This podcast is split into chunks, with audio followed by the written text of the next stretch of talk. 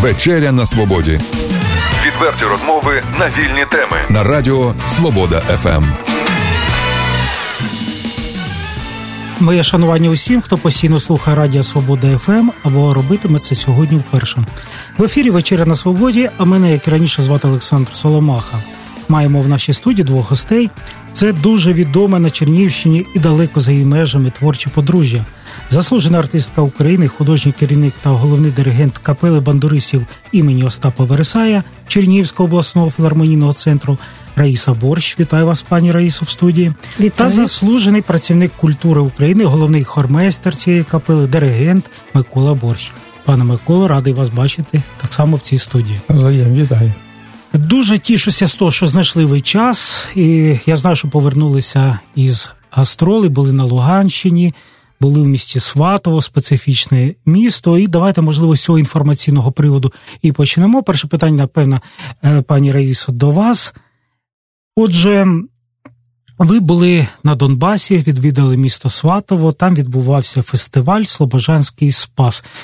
Розкажіть радіослухачам, як ви туди потрапили, хто вас запрошував?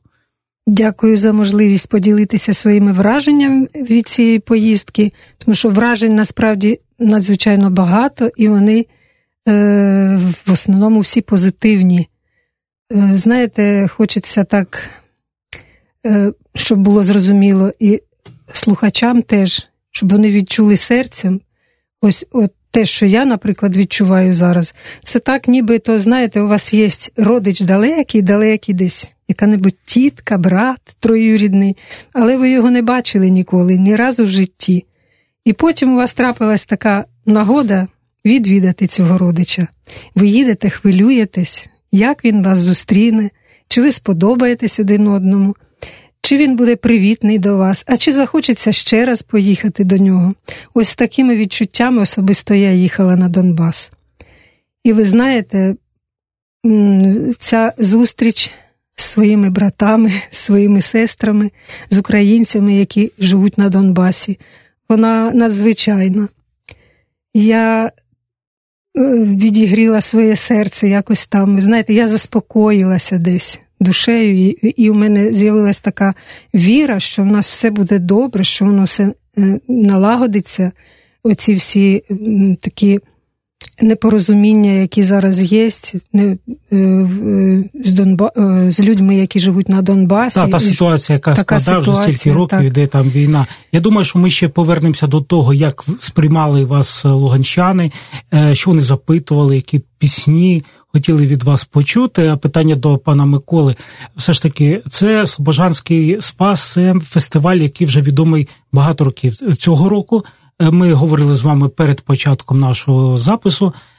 Це був 12-й фестиваль, тобто вже і певна є якась історія довоєнна, післявоєнна. От могли б кілька слів сказати про специфіку цього фестивалю, куди ви приїхали? Хто там був, що пропонували послухати, яка музика звучала?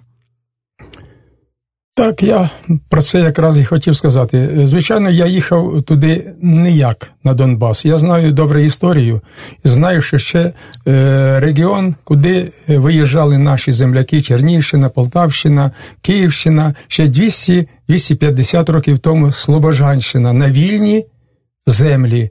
І ще е, навіть про е, вугіль і не думали. Це вже е, так в Радянському Союзі Донецький басейн, де забирали все з-під землі. Так як багата та земля на вугіль, на корисні копалини, і я для не, для мене було цікаво те, ще, що Донецький басейн саме більше річок якраз в цьому регіоні в Україні найбільше е, річок у цьому регіоні. І е, це крім всього цього, і там е, я почув, що там рідні, як сказала Лариса Миколаївна, рідні наші родичі, це фестиваль народного мистецтва. Як Слобожа, як спас. спас. Там звучали українські народні пісні, і для мене було дуже приємністю, що ці традиції, які вивезли наші люди 200-250 років тому, вони збереглися. Люди говорять українською мовою. про що говорять, що треба значить, е, туди завозити українську мову, чи як е, продукувати там російська в містах, може і правда, але села і всі люди, ми тільки приїхали, люди, які нас. Годували вечором, всі говорять по-нашому, українською мовою, простою, як вони кажуть, дикий суржиком, але суржик діалект. такий діалект дикий. дуже навіть Схожий не подібне на Чернігівщину, що з білоруським, а такий український діалект. І я побув на е, оглядах в одному е, майданчику, це е, міська рада, і і, і інша, е, інший майданчик це будинок культури. І там, і там. Е, звучали тільки українські народні пісні, обробки українських народних пісень, і піс... і співали там е, були представники майже з усієї України від Львова, Миколаїв, Запоріжжя, Чернігівщина, е, Полтавщина, бувший Кременчуг. Тернопіль. Це Тер, власне Тернопіль, цікаво, це вся, представлена вся географія вся географія України. України. Але в основному виступали е, люди, колективи це Донецької області і Луганської області. І м, самодіяльність на високому рівні, я вам скажу. Ну, були різні, були е, так, е, хорові колективи, які співають унісон десь от, е, у два голоси, як і раніше співали. Зберігаються традиції ті, які були. Ну і звичайно, де молоді керівники, які закінчили консерваторію е, Харківську, Київську, то вже колективи звучали трьохголосся, чотириголосся з фонограмою, інколи е, акапела дуже багато звучало. І е, ви знаєте, дуже на високому рівні е, це все звучало. Мені дуже це приємно. Я задоволений, що там, на Донбасі, про що говорили, що це такий якийсь е, район, е, регіон відсталий, нічого подібного, я б не сказав би. І це від е, Росії там якісь 20-30 кілометрів. Е, пані Раїсо, питання до вас. От е, пан Микола сказав про те, що це був все-таки аматорський фестиваль, тобто фестиваль за участю аматорських колективів, які навіть з інших регіонів України туди приїздили. Але роль капели бандурисів імені Остапа Вересая була особливою. Це був запрошений в якості почесного гостя, але це був професійний колектив. Як вам відчувалося в компанії аматорів? Е, чи от різні бувають думки, так? От хтось е, вважає, що це негідно виступати поруч із аматорами, хтось навпаки радіє, але щось новеньке для себе бачить. Що відчували ви? Нічого подібного. Ні, такої різниці я особливо і не відчула, тому що на цьому концерті заключному виступали колективи і призові, які зайняли призові місця. Там гран-прі, дипломи. Тому це був досить високий рівень. Там був чоловічий чоловічий ансамбль, багатоголосся. Це з Львівщини. з Львівщини, дуже на професійному рівні. Е, Просто я бачу, що це люди е, з професійною освітою. Там багато їх. Вони просто знайшли так, таку, такий якийсь творчий натхнення, тандем такі, вони зібралися, вони збираються, співають, але люди це підготовлені. Ось як, якщо там був Аматори, села, просто аматори. села жіночий ансамбль, вони там рок такі видавали, і там таке е, багатоголосся, і такий поставлений вокал, то яка ж це. Е, Гурт Канада там був такий цікавий. Це, напевно, про нього йде розмова, так? Гарні костюми, не, не нічого там такі сучасні, красиві. Це все дуже на такому рівні, що модерні. Не соромно за кордон е, будь-куди їхати. Це дуже високий рівень. Тому капела бандуристів себе дуже добре там почувала. Ми чекали терпеливо свого виходу на сцену і насолоджувалися виступами цих колективів. Це вже вони було нас... 10 годин вечора. Так, Ви знаєте, я пропоную надихнули. продовжити нашу розмову. Зараз зробити невеличку паузу, адже е, говорити про музику і не вімкнути музику для наших слухачів, це буде неправильно, так?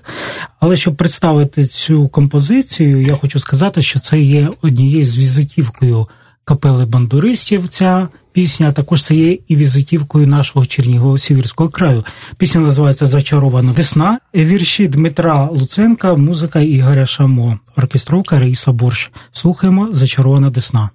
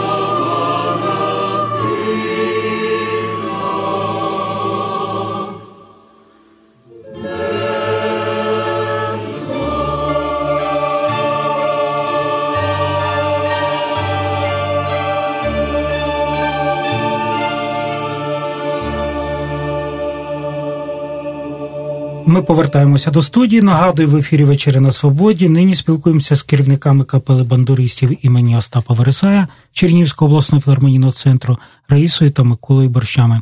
Отже, тільки не прозвучала пісня у виконанні капели бандуристів Зачарована до сна, яка, як я вже сказав, є візитівкою нашого прославленого прославленого колективу і також візитівкою Чернігово-Сіверської нашої всієї землі. А от в мене питання до вас, я не знаю, хто почне, може хто продовжить. А коли говорять візитівка колективу або візитівка нашого краю, а коли е, можна вважати, що пісня стає візитівкою, за яких умов? Є якісь е, певні ознаки, які роблять цю пісню, цей твір особливим?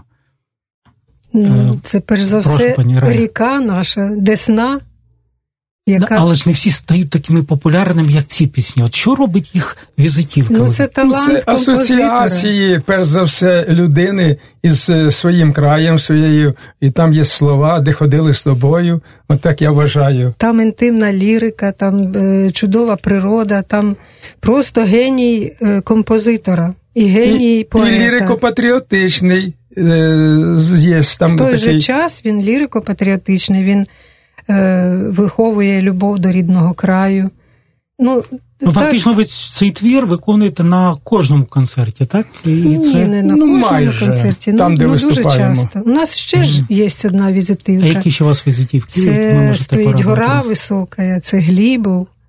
І ви цю композицію так само виконували і Ми виконували так, і в там. Вона, вона у нас іде майже як заключна там патетична такого плану. Якщо ми зачаровану десну ставимо на початок концерту, то е, стоїть гора висока, вона десь уже так під фінал. Вона з солістом апофеозна така звучить. І, в принципі, цю пісню знають по по всіх регіонах України. Можливо, зачаровану десну не так знають, а от стоїть гора висока, то ну дійсно. Ну, так, це хрестоматійний твір. Так. Люди на сцені, е, коли співали, то люди майже всі куплети е, приспіви повторюють. І це дуже приємно контакт із залом. От в мене таке питання. От ми починали говорити про ваші очікування, коли ви їхали на Донбас, в Луганську область, е, Сватове, Сватове специфічне містечко, там живе е, близько 17 тисяч населення. Можна сказати, напівсільське, напівміське населення, яке там є. Відомо нам, е, скажімо, через такі події, як е, вибух там чи диверсія, яка була на військових складах.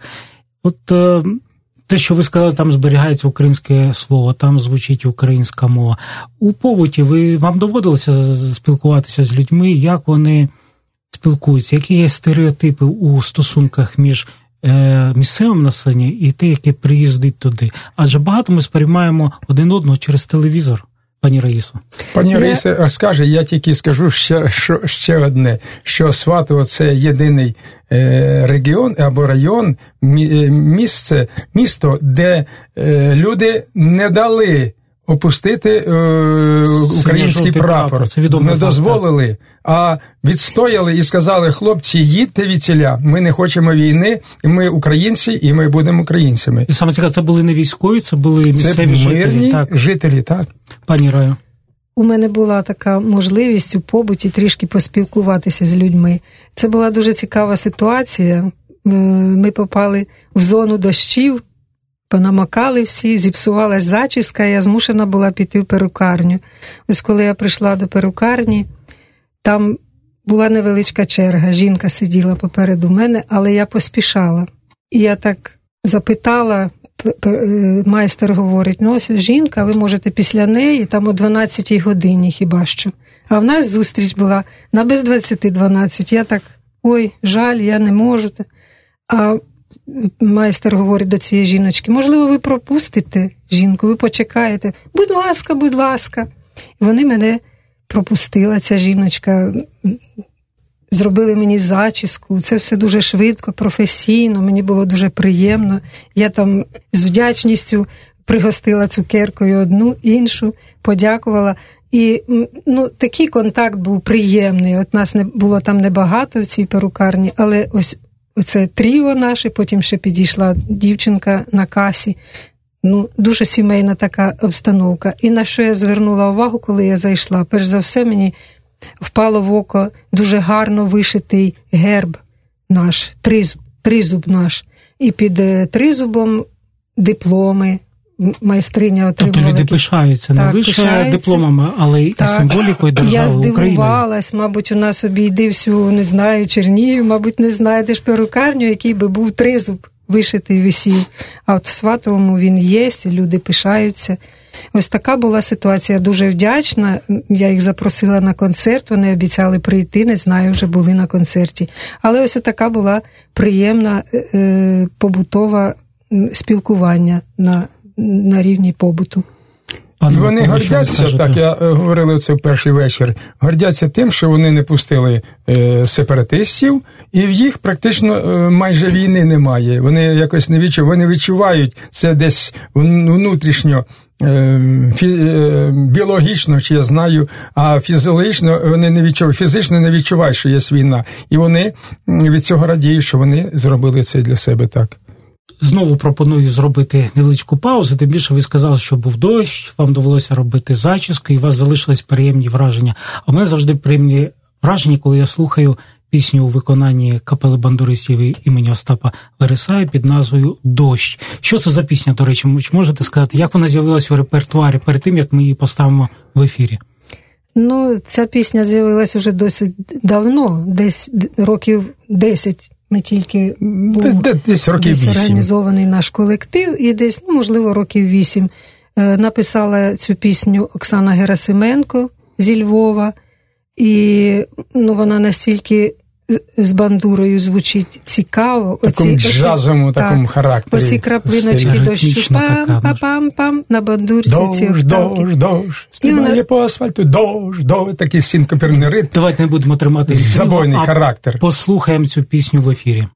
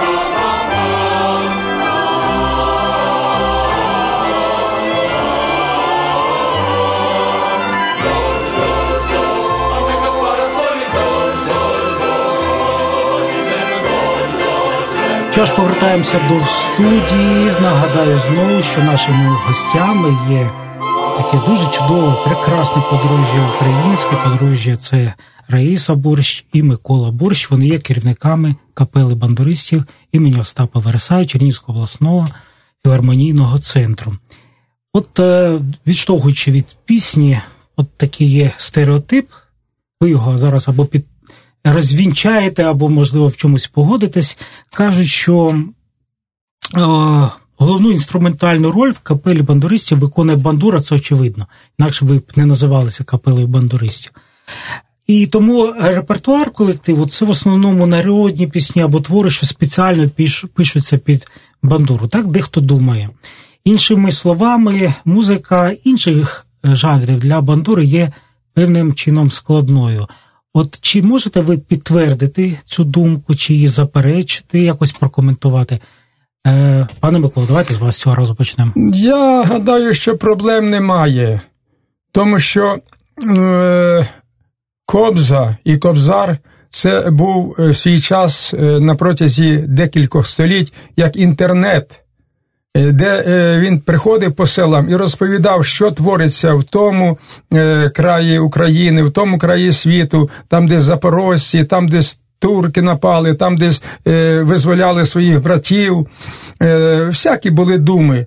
Але після цього, коли він розповідав, люди запитували, а потім давайте, діду, поспіваємо, чи пане Кобзарю, і вони спів... він танцював, співав з ними, е, розвеселяв публіку. Це були танці і е, веселощі з е, вечора до ранку, коли кобзар. Тому що і, і тому бандура не тільки такий інструмент, де можна поплакати. Це дуже цікавий інструмент, різноплановий, різнохарактерний. І от ми в нашому репертуарі дуже багато різножанрових і різностильових творів, починаючи від.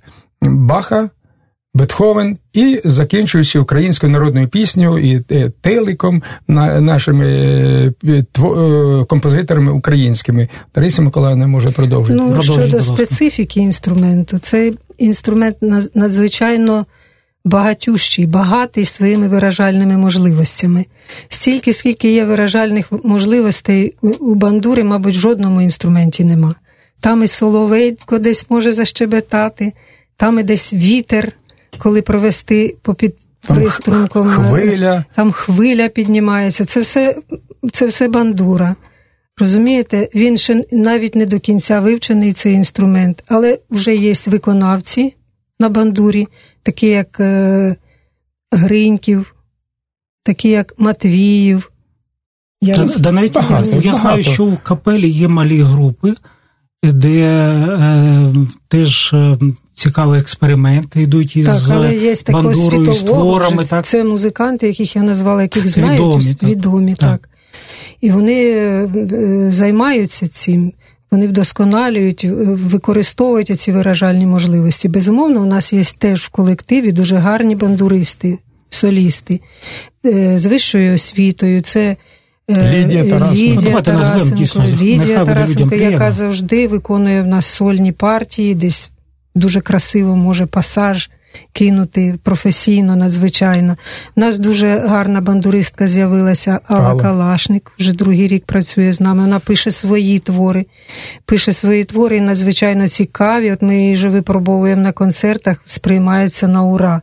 Бо дійсно вона оці дуже часто використовує різні такі співпрацює з нами викладачі музичних шкіл, спеціалісти у цьому так. жанрі.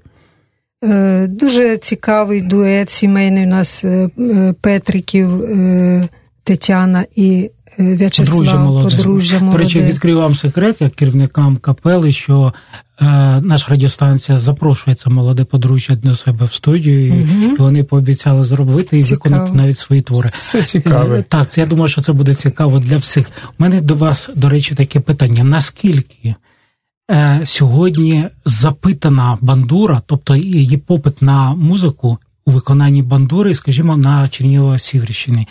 Е, інколи таке здається враження, що народні колективи, якими є і е, капела, де звучить народна музика, є учасниками більшості в якихось офіційних офіціозі, як кажуть. А з іншої сторони, ми знаємо такі експерименти, які в нас в Чернігові, як і е, концерти в філармонійному дворику, і зелена сцена, і співоче поле у березні. так? Тобто, е, от яка географія виступів капели бандуристів, хто запрошує, хто слухач, е, хто власне потребує ту музику, яку ви виконуєте? Ну, ми намагаємося не відмовлятись від жодної концертної площадки, бо це, крім того, що ми несемо своє мистецтво, ми виховуємо, ми якраз залюблюємо, пропагуємо, пропагуємо залюблюємо цей інструмент е, і трішки міняємо той стереотип про цей інструмент, що ой, бандура, ой, мабуть, там буде сумно. Будуть плакати, так, буде так. якась там і люди, сумна які, лірика. Люди, які побували в нас на концертах, вони надзвичайно підходять, дякують і, і висловлюють своє враження. Ой, ми не знали, ой, ми будемо ходити що, на ваші Що така концерти. програма, такі так. концерти. Ну і ми е, е, запровадили таку е, роботу, як виховну серед учнів. От, е, Ми е, Коцюбинський музика, е, Павло Григорович Тичина, Довженко. Ці всі поети і і музика на на їхні твори покладена музика. І це пропаганда, перш за все, для для дітей. Ми виступали у школах, і деякі директори кажуть: от бачите, діти, ми навіть. Е, Концерт бандуристів зробив те, що ми про що ми говоримо у вас на уроках літератури. От, А наприклад, на вірші Шевченка написано найбільше творів у світі, у кни... записано в книгу рекордів Гінни. Це виховне значення. І перш за все. би хотілося сказати, щоб це все-таки була якась державна програма, щоб ми оцю пісню, оцю нашу історію через пісню доносили до дітей, і щоб це дотація якась була державна. Тому що останній рік у нас майже не було концертів перед дитячою аудиторією. Я вважаю, це недопустимо просто. Тому що дітки в такому юному віці вони мають знати цей інструмент, вони мають почути його бодай хоча б один раз колись в своєму житті, щоб потім не чудуватися, так як у нас у Сватовому якийсь чоловік запитав: а що це за інструмент ви такий несете? Бандура. О, бандура, теж інструмент. Так так ну, собі він перший раз пригадати. Після концертів дітки приходять і хочуть е, торкнути, зіграти. От я про це і говорю, пане Миколо, можна пригадати навіть е, ще й порівняно недавні радянські часи, коли е, музична фабрика виробляла і чернівську бандуру, і навіть дитячий варіант продавався в школі, і в магазинах, і як так. іграшка. Тобто була популяризація йшла. Можливо, не так, як потрібно, не так, як ми б хотіли не б цього. Рівні. Так, не на тому рівні, але щось було. До речі, а на чому грають ваші музиканти? Е, що це за інструменти? Які типи? Я знаю, що є багато е, типів, а можливо, радіослухачам було б цікаво. Там Чернігівський, Харківський тип бандури, там кілька е, різна кількість струн. В нашому колективі грають усі на своїх інструментах. На жаль, у нас філармонії немає. Чернігівських немає. Це Чернігівський кліп, але вони придбані за кошти самих центрі музикантів. немає інструментів таких стаціонарних, щоб люди приходили і грали на них. Це всі музиканти, всі бандуристи на своїх особистих інструментах. А важко грають. купити бандуру? І скільки вона коштує? Так, я зараз хотів сказати. Дуже, ну, скажіть, зараз це дуже велика проблема, і коштує вона досить. Багато. Це ну, щоб зрозуміти, це десь ну, порядку... ну, приблизно 30 тисяч більше може коштувати. От Тисячу півтори тисячі е, доларів, доларів ця бандура коштує. Тому що вона вже зроблена з механіку, перероблена з простої механіка е, більш досконала. От, І виражальних засобів дуже багато е, бандурі. У вас був такий досвід виступу, спільний досвід весною. Якщо я не помиляюся, ви виступали із бандуристами, які приїхали із Е, Канади і Сполучених Штатів Америки, там були з Детройта. Детройта, так, з Детройта були. От е, вони теж приїхали, в них власні інструменти. Ви виступили у е, Катеринській церкві. Так. Це був такий Вони були в захваті. і потім ще був концерт у музичній школі Вілконського. От якщо а в школі Вілконського, так як легко важко було спільно грати без репетицій, я не знаю, якісь традиції, різні інструменти, якийсь виробник. І ну от про цей досвід е, ну, професійний, ми, як ви можете сцені, прокоментувати? Ми на сцені, на жаль, не співали разом. А в церкві вони, були, так? Так, в церкві вони нас послухали, а в першій музичній школі ми були присутні на, на концерті. На їхньому Там концерті. соколики були, так? По-моєму, а соколики, соколики були, так. так. Угу. Ну, вони аматори у, в Америці. Там цікаві інструменти були, не тільки проста бандура, навіть кобза, досконала, такі збільшені, вони е, самі робили. Але цікаві е, е люди. Вони е, дуже люблять і зберігають цю традицію нашу українську. Технічні дуже професійно грають. Там видно, що люди працюють над собою, що вони займаються, вони е, досить е, інструменти настроєні там високий професійний рівень. І і певно, найголовніше, що там ці традиції зберігаються багато-багато років. І вони люблять себе, коли вони виконують. Ну, а як треба треба. Люблять, коли... А е, що це за себе. артист, який е, не любить себе? Напевно, це буде поганий артист, так? Так. Ви знаєте, до речі, я хотів про інструменти згадати. Якось працюючи в архіві Іспресо, я знайшов публікацію 70-х е, років, де йшла інформація, це була американська газета, е, тижневик український, де було написано, що була укладена угода із Чернігівською фабрикою музичних інструментів на покупку більше там тисячі музичних інструментів, і саме це були бандури.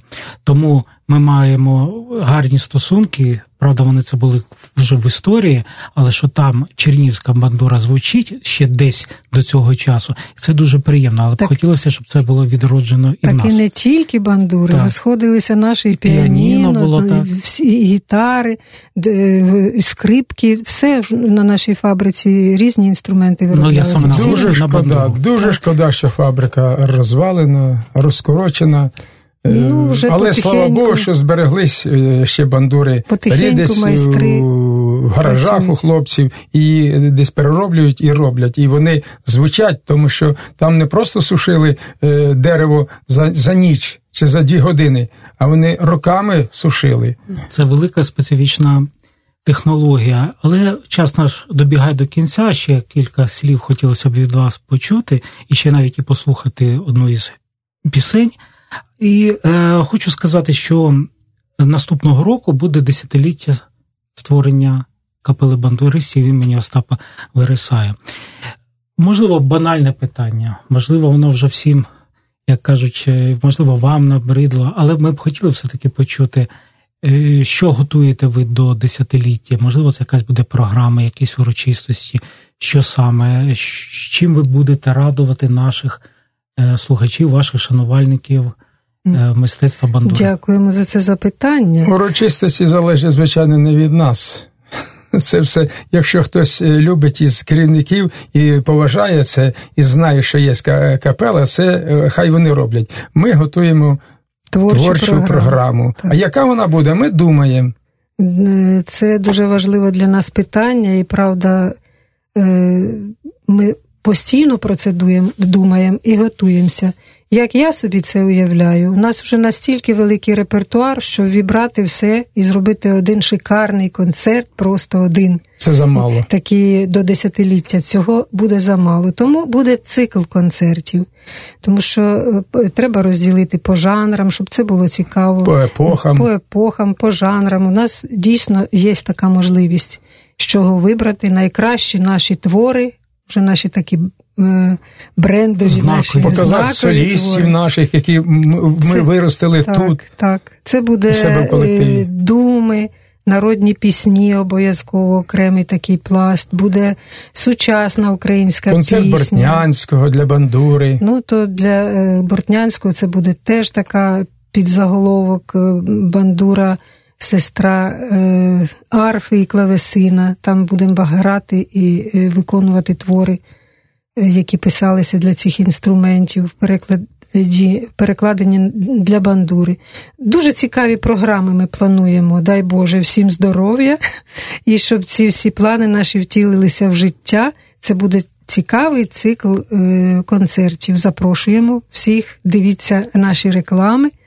І приходьте за філармонійного центру. Так, так? так? Що ж, е, давайте все-таки на закінчення завершення нашої програми послухаємо ще одну пісню Мати сіяла льон, слова Бориса Олійника, музика Володимира Тилика.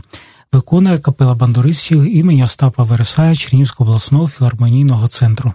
Краса врятує світ. Так.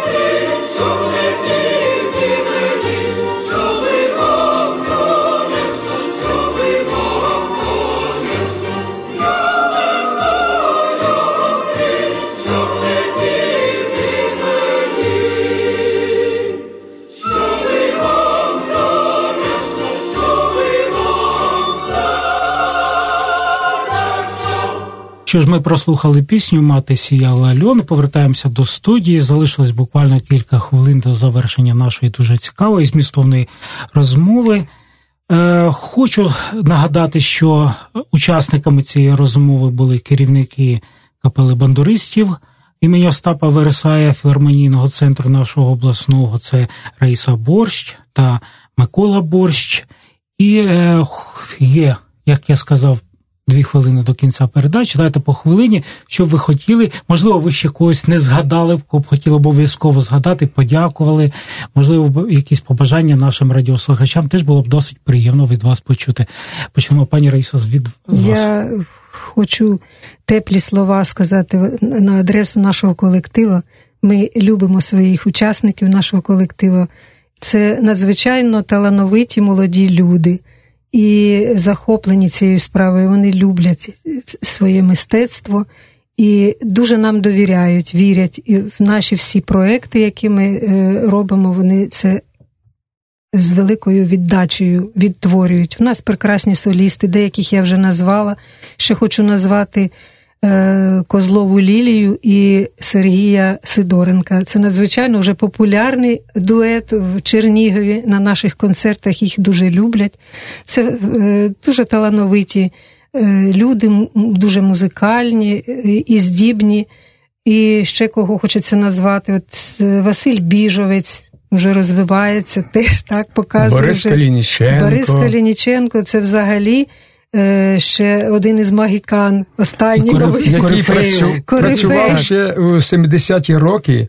От починав у 60-ті, в кінці 70-ті роки був е, ансамбль бандуристів Десна при філармонії. Так, І він був тоді ще солістом. Теж такий е, член нашого колективу, який вболіває, який допомагає. Він є одним з, з керівників керівного складу нашої капели. Володимир Ус. Я ж Але мені хочеться сказати, що всі ці е, діти, які ми їх е, вважаємо дітьми нашими, тому що е, хлопці майже всі мої студенти. Е, при музичному училищі, які е, прийшли е, потім до нас, виросли в а великих артистів. Це мої студенти. А бандуристи Рисі Миколаївни. Це, що, це наші діти. Грань вас як так. педагогів, і сьогодні ми на ній не зупинялися, точніше, ми їх певним чином зачепили, але не акцентували на цьому увазі. Але все-таки час наш добіг до кінця. Я хочу дуже подякувати за ваш позитив, за ті емоції, які ви принесли в нашу студію, і за ті твори, які сьогодні прозвучали у в ефірі Свобода ФМ. І певно, що будемо ще зустрічатися. Для цього будемо вас запрошувати на наші ефіри. Дякую. Нагадаю, що е, гостями нашої передачі була художній керівник та головний диригент капели бандуристів імені Остапа Вересая Чернігівського обласного філармонійного центру Рейса Борщ та заслужений працівник культури України, головний хормейстер цієї капели Микола Борщ. В студії був Олександр Соломаха. Всього вам найкращого і до нових зустрічей. Дякуємо. Дякуємо. До нових зустрічей. Відверті розмови на вільні теми у програмі Вечеря на Свободі. Речі на тиждень у понеділок, середу і п'ятницю о 18.00 на радіо Свобода ФМ.